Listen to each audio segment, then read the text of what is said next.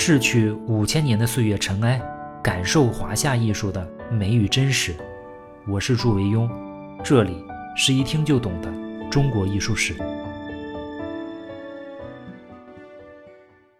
各位好，我们上一章说到，褚遂良从四十一岁开始啊，担任起居郎，负责记录皇帝的言行。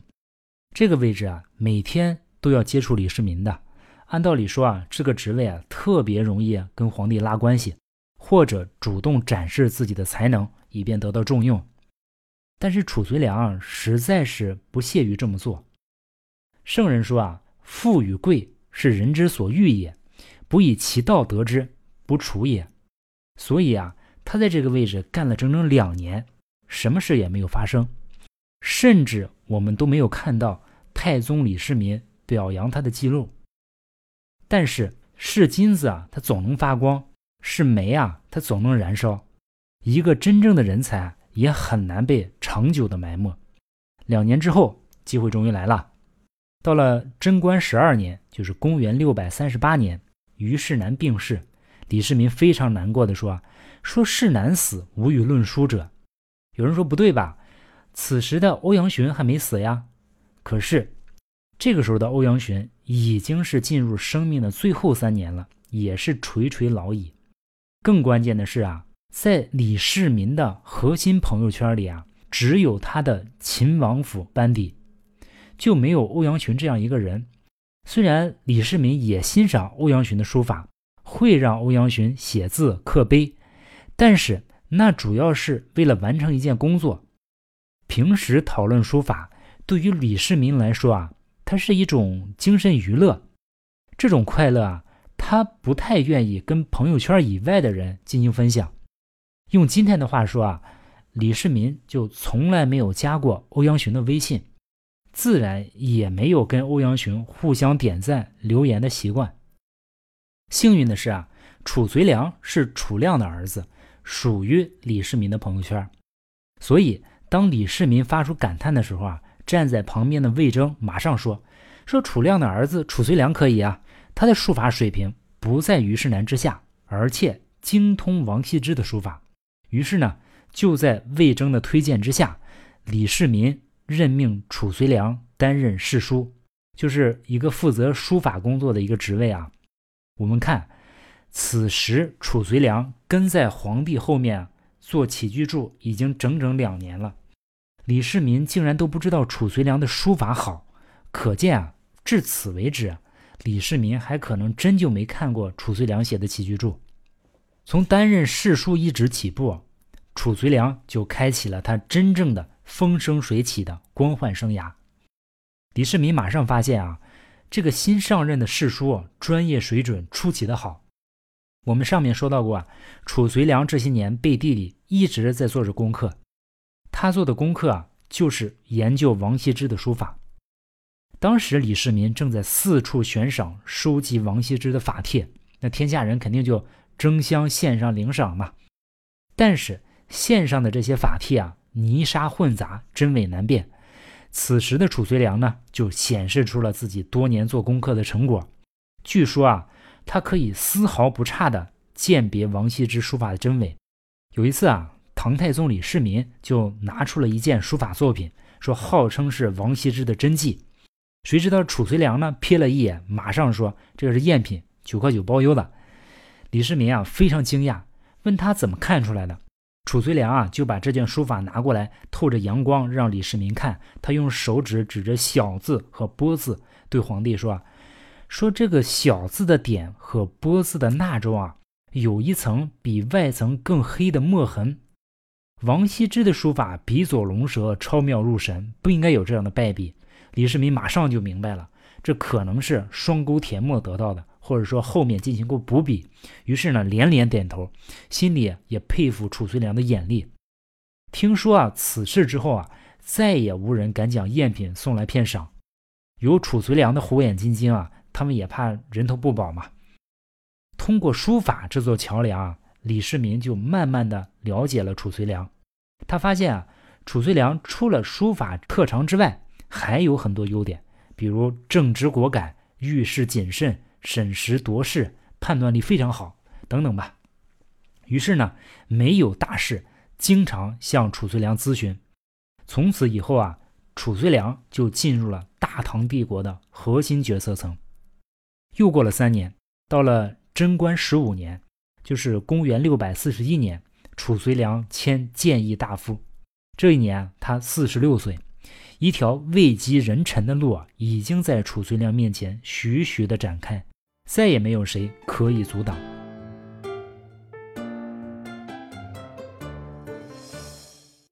当然，在偌大一个长安城啊，希望步步高升的人又岂止一个褚遂良啊？唐太宗李世民的第四个儿子魏王李泰，就是最着急的那个。就在这一年啊，就是太宗贞观十五年，李泰与太子李承乾争夺太子位开始进入了白热化阶段。李泰为了讨得老爹的欢心啊，使出浑身解数。因为李世民，我们说过，他跟长孙皇后的感情非常好。此时长孙皇后已经去世五年了，李泰借为母亲做功德的名义啊，开窟造像，并且写了一篇纪念的碑文，其实就是为了获得李世民的好感嘛，为自己捞取政治资本。当时褚遂良的书法已经在社会上得到广泛的推崇啊。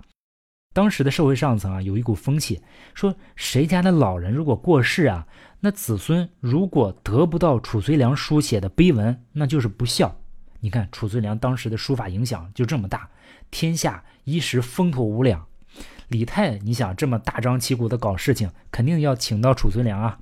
虽然褚遂良一百二十个不愿意，因为阵营不一致嘛，但是也推辞不了。于是呢，就写了这通伊阙佛龛碑。虽说是碑啊，但实际上它是刻在摩崖上面的摩崖石刻。这通碑呢，原来应该是北魏所雕的宾阳中洞的那个造窟碑，相当于我们说的造像界啊。李泰为了节省费用啊，就磨去原有的碑文，又重新雕刻成唐碑的。我刚刚去过龙门石窟啊，也到了宾阳三洞，看到了这块碑。宾阳三洞的规模在龙门石窟里面算是非常大的。如果大家去龙门石窟，很容易就发现那个三个洞有十几米高。据说那个宫中洞啊，呃，在北魏时呀就开凿了二十四年。李泰呢着急呀，你想哪等不了那么长时间？那皇帝的位子早让别人抢去了，所以呢，他上来就把人家原有的造窟碑啊给刮了，请褚遂良写了这个伊阙佛龛碑。我们今天见到的算是褚遂良最早的比较可信的字迹啊，就是褚遂良四十六岁写的这个伊阙佛龛碑。这通碑啊，刻于洛阳龙门石窟的宾阳中洞的门口。伊阙佛龛碑通高大概接近有三米，宽据说有一点九米，就是两米左右的样子。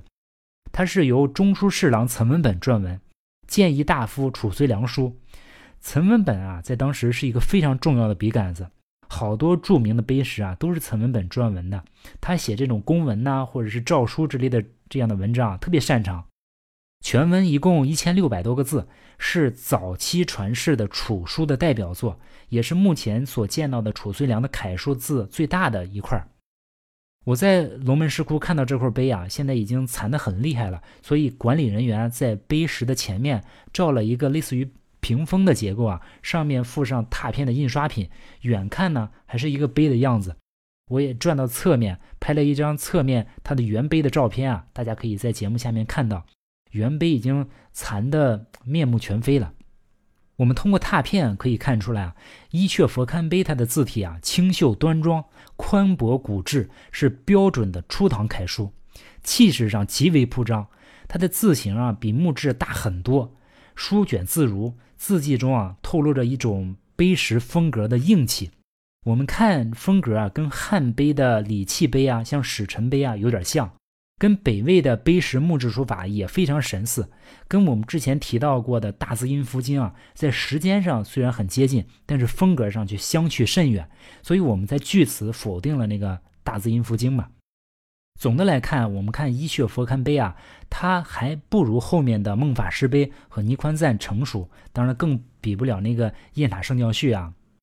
写完伊阙佛龛碑，那褚遂良就一发不可收拾。第二年，到了贞观十六年的时候，公元六百四十二年，褚遂良又写了梦法师碑。这块碑呢，也是岑文本撰文，褚遂良书。碑主人呢叫净素法师，或者说叫师太。历史上说他少而好道，仕志不嫁，终成孟法师。在隋文帝的时候啊，净素法师啊就居住在京城的至德宫。到了贞观十二年的时候啊，病逝。孟法师圆寂之后啊，朝廷隆重安葬。事后朝廷安排褚遂良写了这通碑。此时的褚遂良四十七岁。我们看啊，就在这一年之间。褚遂良的书法有了非常大的进步，他的书法已经开始进入了成熟阶段，执笔也驾轻就熟，得心应手。我们看这篇作品啊，他的字体式方俊，还有微微的立意，有点隋朝人的韵致。他这个原石啊，早佚，唐朝有一个拓本孤本啊，传到了清代的李宗翰手里。他在题跋中说啊，说道立处似鱼，端静处似鸥。而运以分立以法，风归镇六代之余高古追中王以上，待善登早年急用一书。意思是啊，褚遂良保持了欧鱼的书体特色，并且直追王羲之，是褚遂良早年特别用心的作品。我个人认为啊，这通碑是褚遂良个人书法风格形成的定鼎之作。我们看这两块碑啊，一阙佛龛碑和梦法师碑，它总体上代表了褚遂良相对早期的风格。他书写均用方笔，你看跟欧阳询、跟虞世南就很像，起笔漏锋，很多笔划它的收笔没有回锋，笔划的提按呢也不明显。在风格上，他吸取了虞世南楷书的宽绰典雅的结体特点和欧阳询楷书的锋利劲进的运笔特点，同时啊。他将他们瘦长的字体进行了压缩。我们看褚遂良他的作品啊，大量的掺入了隶书的体式，而且他也没有生搬硬套啊，而是选择性的进行了吸收创新和化为己用。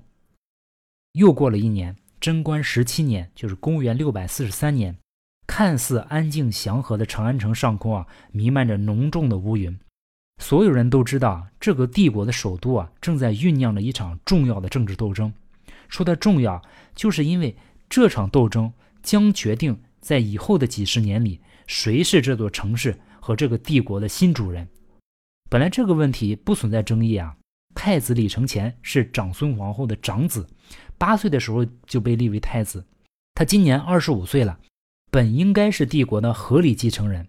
但是啊，太子李承乾却有着一系列的问题。首先呢，他的腿有残疾。残疾到什么程度，我们不清楚，但是可以走路啊，这个事情也不能怪他。但是随着年龄的增长，他却表现出越发的顽劣。他对父亲啊阴奉阳违，对师长呢更是不屑一顾。他甚至曾经派遣杀手刺杀自己的老师，而且没事还喜欢玩个断背山什么的。太常寺啊有个乐童叫称心，就是称心如意那个称心啊。他跟太子李承乾每天形影不离，吃住都在一起。我们都知道是什么事儿，是吧？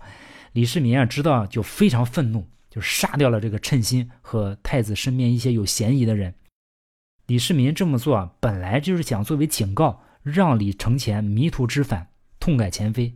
谁知道呢？这个李承乾还真是一个痴情的种子，因为思念称心啊，他就在东宫中修建了一个小庙。立称心的像，早晚祭奠，每日痛哭流涕，这些行为啊，都让老爹李世民极为反感。所以李世民啊，就有了废掉太子的心思。有人要睡觉呢，那就有人递枕头。这个递枕头的人啊，就是李世民的另外一个儿子魏王李泰。长孙皇后生了三个儿子：李承乾、李泰和李治。史书上记载，三个儿子中啊，李泰宠冠诸王，就是说。唐太宗最宠爱的儿子就是李泰。按照惯例啊，皇子成年之后啊，都应该到封地去，不得常驻京畿。但是李泰因为太宗偏爱，特许不知官，就是啊留在京城，老爹天天能看见。李泰这个人啊，他体格肥胖，走三步喘半天。我们现在说，如果当着一个人的面说人家胖，那跟骂人差不多。但是啊，在唐朝这个语境完全不一样。在当时啊，你当着一个人说他胖，虽然不能绝对等同于赞美，但是也绝对不会招致对方的厌恶。李世民呢，就是喜欢他这个胖儿子。《新唐书》记载说啊，又以太大腰腹，听成小雨至朝，就是说这个李泰太胖了，胖到走路都不方便。李世民呢，就是看在眼里，疼在心里，就下令啊，说李泰可以坐着轿子上朝。这绝对可以看出李世民的恩宠之深啊！当然，李泰的优点也不只是肥胖啊，还有才华，聪明绝伦，好事爱文学，工草隶，集书万卷，在当时啊，能算得上是书法家和书画鉴定家。唐太宗允许李泰在府邸设置文学馆，任他自行招引学士。这听着就像李世民按照当年自己的路子培养的啊！因为老爹李世民的种种溺爱。就让这个李泰渐渐对皇位有了想法，太子李承乾呢也越发感受到了压力，于是这个李承乾就是耗子腰里憋杆枪，有了打猫的念头。到了公元十七年，就是公元六百四十三年啊，太子李承乾想到了当年的玄武门之变，只不过这次是身为太子的他先下手，但是啊，他就没有好好掂量一下自己这个斤两。跟当年的老爹李世民那还差着十万八千里呢。先是试图暗杀魏王李泰失败，后来呢又逼宫李世民再失败，连出昏招啊！那李承乾当然保不住太子的位置了，能保住脑袋就不错了。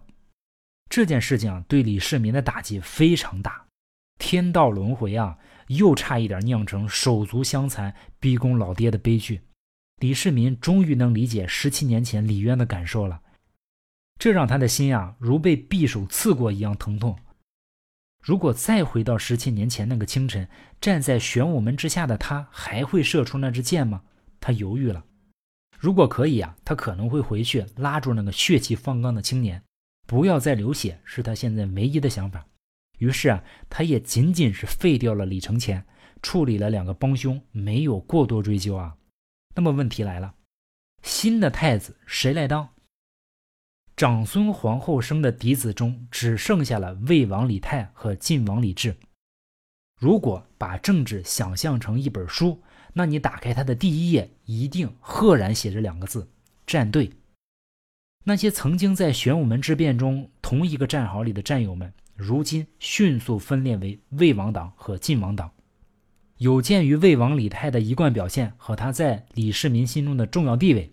魏王党这一边的人数上占有绝对的优势，再看晋王李治这一边啊，唯唯诺诺和无心政治好像是他全部的形象，所以帮手自然少了。不过人数虽然少，但是实力也不容小觑。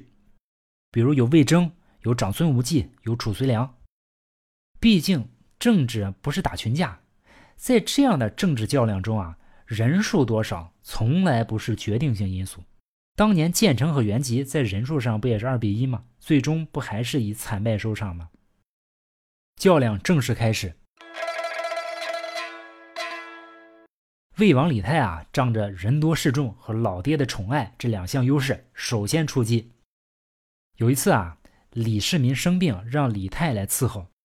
也许啊，是对早年宣武门之变的悔恨。晚年的李世民啊，对骨肉亲情他特别看重，每次生病啊，都要儿子伺候在身边才安心。原来这事儿啊，都是李承乾来做，现在啊，李承乾被废，就给了李泰的机会。后面也是因为 要李治来伺候，所以李治在李世民的病床前才有了跟武则天眉来眼去的机会。这个我们后面再说啊。李泰趁伺候李世民的时间啊，就买通了宫里的一个太监。他就编了一段话，让这个太监呢转述给李世民。他嘱咐那人这么说啊：说昨天啊，有一只青雀主动投到我怀里，并且开口说话，说从今天开始啊，我才真正做了陛下的儿子，这是我的重生之日。而且我只有一个儿子啊，如果陛下传位给我，等我要死的时候，我就杀掉我的独子，把皇位传给我的弟弟晋王李治。李世民这一次啊，不知道他是爱子心切呢，还是脑子发高烧出了问题，他还真就相信了李泰的话，而且在朝堂之上把这个说法拿出来，作为传位给李泰的依据，向群臣展示。你看我这胖儿子多棒！此时啊，台下的褚遂良心里一阵好笑。如此漏洞百出的逻辑，竟然也敢端上台面。他决定打一个漂亮的防守反击。褚遂良从来不缺少一击致命的杀手素养，于是他马上站出来反驳道：“说，请问陛下，一个人如果成为了天下之主，还会杀掉自己的儿子，传位给自己的弟弟？这种话说出去，有人信吗？杀掉自己亲生的儿子，如果真能做到，那魏王的心也太歹毒了吧？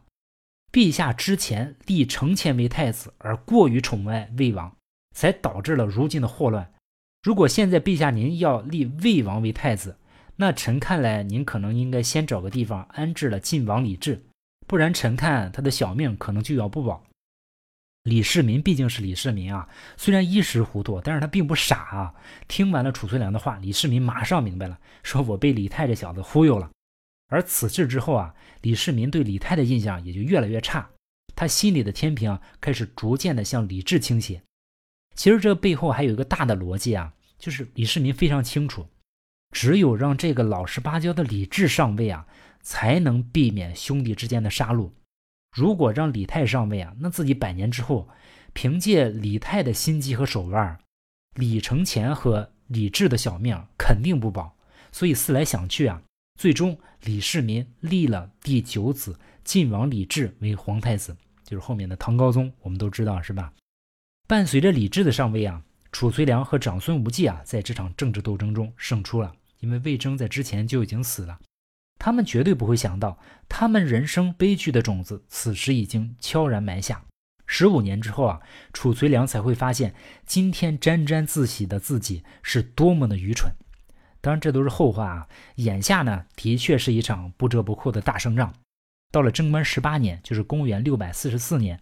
四十九岁的褚遂良以黄门侍郎的身份开始参与朝廷决策，随后啊被皇帝派往全国各地巡查四方，直接就可以拔出那些不称职的官员，权力很大的。褚遂良的从政的政绩啊虽然不差，但是也应该说啊不是特别突出的。值得一提的就是褚遂良有一个在当时看来非常另类的民族政策。对于北方少数民族政策啊，朝廷上的武将肯定是每天喊打喊杀了。文臣中的绝大多数啊，其实也赞同这个思路。比如魏征啊，对这个问题就特别狠。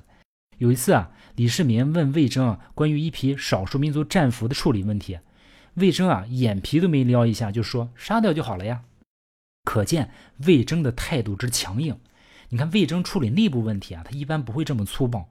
但是啊，褚遂良就主张以信义而服戎夷。他看到咱们汉人占领少数民族的地方没有多大用，北风卷地白草折，胡天八月即飞雪。汉人也不爱放羊，即使把现有的少数民族彻底打败，人口迁到中原内地，原有的草原呢，很快还会兴起新的游牧民族。倒不如实行德化治理啊，主要通过册立可汗的方式啊，使少数民族对中央感恩戴德，从而长期归附朝廷。我们只要在战略上保持压制效果就可以了，不必说隔三差五的老去动兵。应该说啊，褚遂良这个建议啊也是有一定道理的。咱们汉族人对于四百毫米降水线以下的地区啊，实际上是没什么兴趣的，所以才在四百毫米降水线的沿线修建了长城嘛。就是因为我们占了他们的地儿啊，也没什么用，而且还消耗巨大。到了贞观十八年啊，这高句丽出事了。高句丽的大臣啊，渊盖苏文杀死了唐朝所册封的国王。唐太宗李世民呢，就想以此为借口，亲自去征讨高丽。结果这件事情遭到了褚遂良的反对。但是太宗李世民啊，并没有采纳。第二年呢，到了贞观十九年，就是公元六百四十五年，李世民重走杨广的老路，远征高句丽。但是四十八岁的李世民啊，再也不是那个可以一骑绝尘的无敌统帅了。这一次，他虽然也打了几个漂亮的胜仗，但是总体啊收获不大，算是无功而返吧。所以韩国那边电视剧天天意淫说射瞎了李世民一只眼。当然，韩国人射下李世民的眼睛是很正常的，毕竟韩国的神剧里面经常攻陷长安城嘛。回来之后呢，李世民也越发的觉得褚遂良是很有见识的。也许就在此时啊，一个念头已经在他心中慢慢的升起。那就是自己百年之后要托孤给褚遂良，因为他知道被他选为接班人的那个李治年纪虽然不小了，但是他还没有长大，可能啊，他永远也不会长大。他需要褚遂良这样的人来帮助他。那这个决定又将怎样影响大唐帝国和褚遂良个人的命运呢？褚遂良在接下来的时间里又写出了哪些重要的书法作品呢？我们下次再说。好，下次见。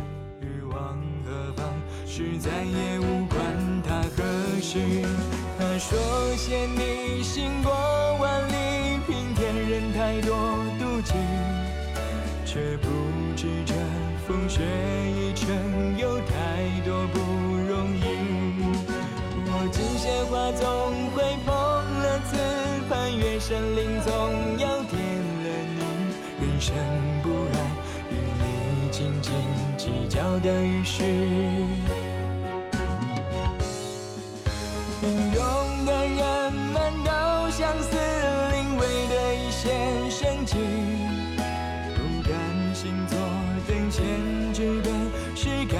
收场戏里，路人都转头，歌赋成曲。